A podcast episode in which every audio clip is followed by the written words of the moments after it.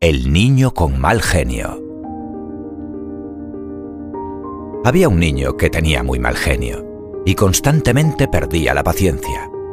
Un día, su padre le dio una bolsa de clavos y le pidió que clavara uno en la puerta cada vez que perdiera la paciencia.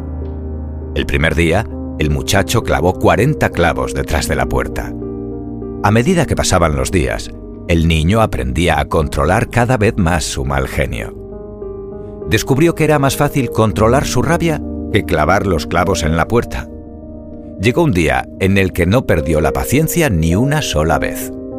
El padre le sugirió que cada día que lograra controlar su carácter, retirara un clavo de la puerta. Cuando ya no había más clavos, el niño se lo contó a su padre, y éste le mostró la puerta y le dijo, Has trabajado muy arduamente, hijo, pero mira todos esos agujeros en la puerta. Nunca será la misma. Cada vez que pierdes la paciencia, dejas cicatrices en los demás, exactamente como las de la puerta.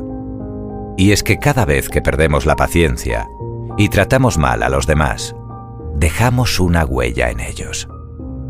Por mucho que hagamos para disculparnos, la marca queda en esa persona. Controla tu mal genio y lo que haces. Colorín colorado, este cuento se ha acabado.